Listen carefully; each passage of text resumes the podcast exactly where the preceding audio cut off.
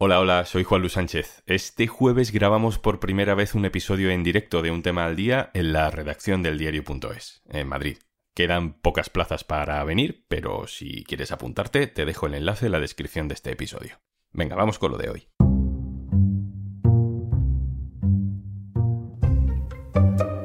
Parece una medida inofensiva, pero es una enorme conquista para el discurso reaccionario. Parece una ocurrencia de un político sin mucha idea, pero en realidad es una estrategia perversa de la ultraderecha internacional que por fin ha encontrado por dónde colarse en España.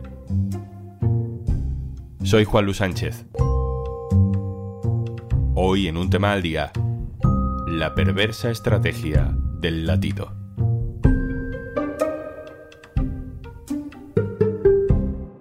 una cosa antes de empezar. Hola, soy Juanjo de Podimo, otra vez por aquí. Si todavía no has probado nuestra app, te regalamos 60 días para que puedas escuchar un montón de podcasts y audiolibros. Y algunos hasta puedes verlos en vídeo, para que no solo los disfrutes escuchando. Entra en podimo.es barra al día, descarga Podimo, regístrate y consigue tus dos meses gratis. La palabra latido parece eso, solo una palabra no es especialmente polémica. ¿Quién podría estar en contra de un latido? Y sin embargo, la ultraderecha internacional ha escondido en esa palabra todo su arsenal contra el aborto. Ya la tenemos en España, es el asunto político de la semana. Nace de unas confusas declaraciones que, como ocurren en Castilla y León, pueden sonar lejanas para el resto de España, pero es algo que puede tener consecuencias importantes. Todo comienza en una rueda de prensa, el jueves. En esa rueda de prensa se pronuncia la palabra latido. La pronuncia el vicepresidente de la Junta de Castilla y León, Juan García Gallardo, que es de Vox, gracias a la coalición de gobierno con el PP. En esa rueda de prensa estaba mi compañera Laura Cornejo. Hola Laura. Hola Juanlu. ¿Qué anuncia el vicepresidente García Gallardo de Vox en esa rueda de prensa? A ver, él lo que dice es que va a haber un cambio en los protocolos para mujeres embarazadas, pero él con lo que arranca es con los datos de aborto. Él dice que los datos de aborto en Castilla y León son escalofriantes, que hay un acuerdo de gobierno de Vox y de PP de fomento de la natalidad y que en cumplimiento de ese acuerdo va a haber un cambio en el protocolo de atención a mujeres embarazadas. Y que a partir de ese momento los médicos van a tener que ofrecer a las mujeres la posibilidad de acceder a una ecografía 4B donde pueden ver el rostro del feto, los rasgos como las manos, los pies, los dedos e incluso ofrecerles escuchar el latido del, del feto.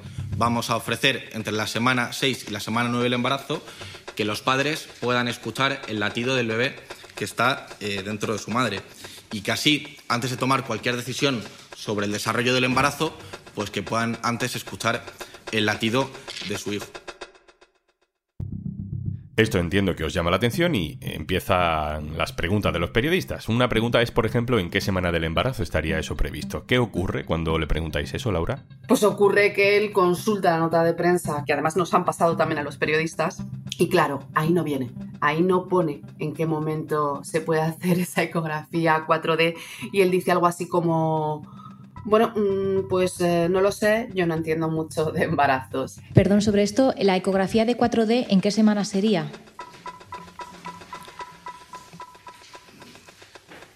Pues ese dato no lo tengo, pero estoy seguro que, pronto lo podemos aclarar. Yo es que no, no sé mucho de embarazos.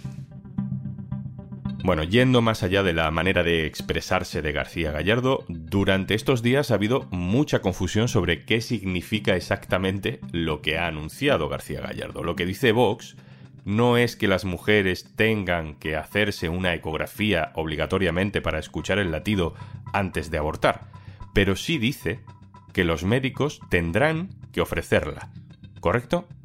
Exactamente. Él dice que a partir de este momento los médicos van a tener que ofrecer a las mujeres que están embarazadas, tanto si manifiestan su decisión de abortar como la de seguir con el embarazo, pues ofrecerles escuchar el latido fetal y las ecografías 4D. Pues Fernández Mañueco ha salido a decir este lunes lo contrario que su vicepresidente, es decir, que no se obligará a los médicos a nada, cito textualmente, y que tampoco se modifica ningún protocolo. Eso lo ha dicho muy contundente, aunque luego, de manera muy vaga, muy ambigua, ha dicho que sí, que habrá la opción de ofrecer la ecografía del latido cuando la mujer exprese inquietud. Serán ellas, como hasta ahora, las que libremente podrán solicitar los recursos que tienen a su disposición. Y, por supuesto, tras esta inquietud voluntariamente formulada por cualquier mujer embarazada, los facultativos conocerán y podrán facilitar según su criterio clínico. Laura, por aclararlo, ¿estaba al tanto el PP de lo que quería anunciar Vox? Sí, sí, sí, porque la Consejería de Sanidad está en manos del Partido Popular y la nota de prensa que nos hacen llegar la hace la Consejería de Sanidad. Es decir, que el anuncio lo hace el vicepresidente que es de Vox, pero la comunicación es de la Consejería de Sanidad que es del PP.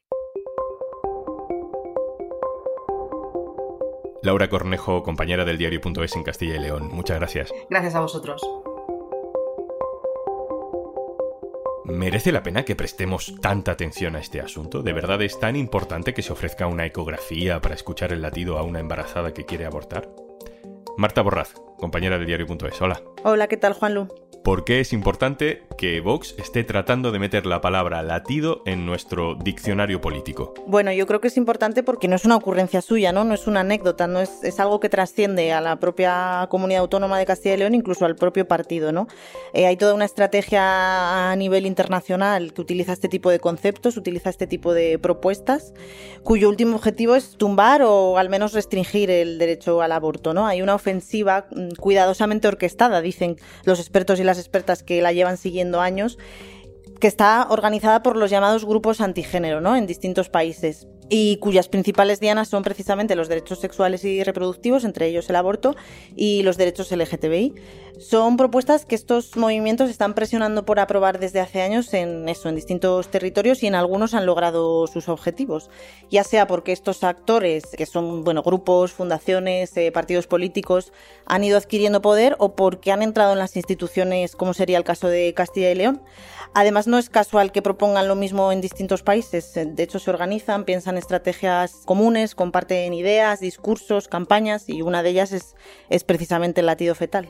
Y con esos ejemplos de otros países, si miramos hacia dónde nos puede llevar este camino, ¿qué vemos? Bueno, el precedente más claro efectivamente es la Hungría de Víctor Orbán. ¿no? Eh, allí en septiembre se aprobó un decreto que establecía precisamente que las mujeres para poder abortar tenían que presentar un escrito, un documento en el que se acreditara que habían escuchado el latido fetal.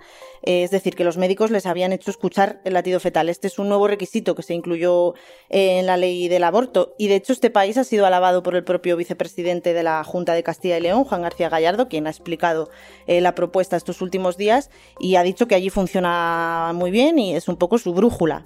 En Polonia, que se considera otro ejemplo de país en el que este tipo de políticas eh, han ido triunfando y en el que este tipo de grupos hacen su presión, bueno, pues la propuesta ya es directamente que la interrupción voluntaria del embarazo solo se permite en caso de violación, en caso de mm, incesto o cuando la vida de la madre corre peligro, ¿no? Ahí ya es casi una prohibición, eso, casi total del aborto.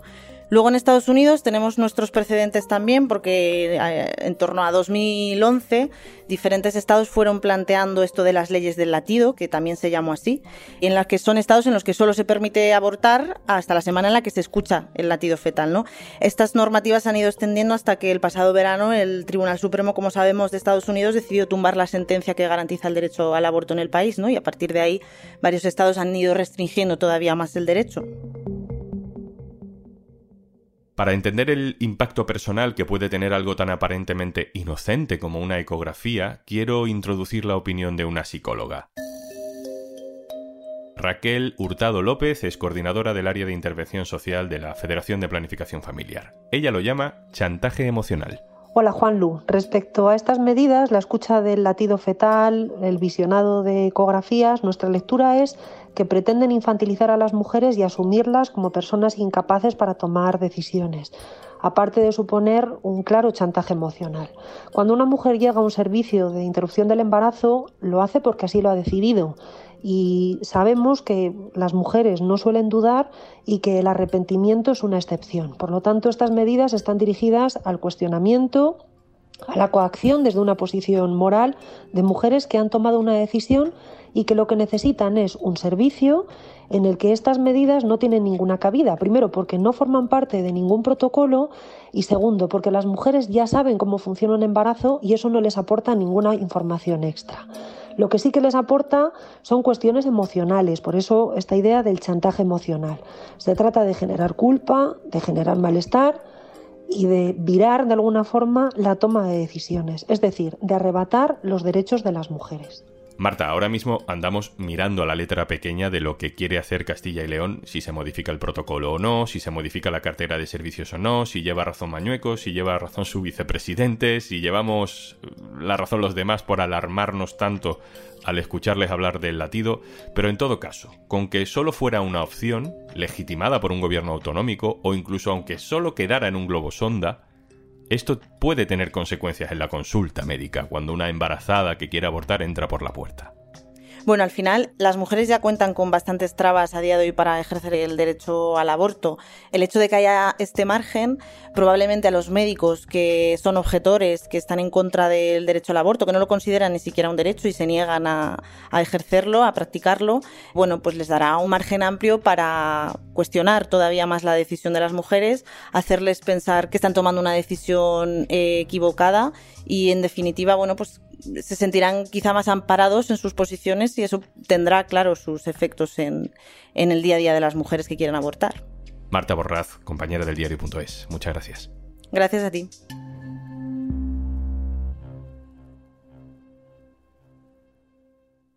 Y antes de marcharnos, si escuchas frecuentemente un tema al día, supongo que eres de podcast. Pues tienes un montón por descubrir en Podimo y te regalamos 60 días gratis para que puedas disfrutarlos. Descarga nuestra app entrando en podimo.es barra al día, regístrate y usa tu cuenta en tu móvil o en el ordenador. Charlas divertidas, true crime, ficción, algunos podcasts que no sabríamos ni cómo categorizar de lo locos que son. Y esto nos encanta. Pero además, tienes un montón de audiolibros para que desconectes de la realidad durante horas. 60 días gratis para que descubras todo el contenido de Podimo por ser oyente de un tema al día. Venga, vale, te lo repito. Última vez, ¿eh? Prometido. Podimo.es barra al día. Esto es un tema al día, el podcast del diario.es. Si te gusta lo que hacemos necesitamos tu apoyo. Hazte socio, hazte socia en el diario.es barra socio. Este podcast lo producen Carmen Ibáñez, Marcos García Santonja e Izaskun Pérez. El montaje es de Pedro Nogales. Yo soy Juan Luis Sánchez. Mañana, otro tema.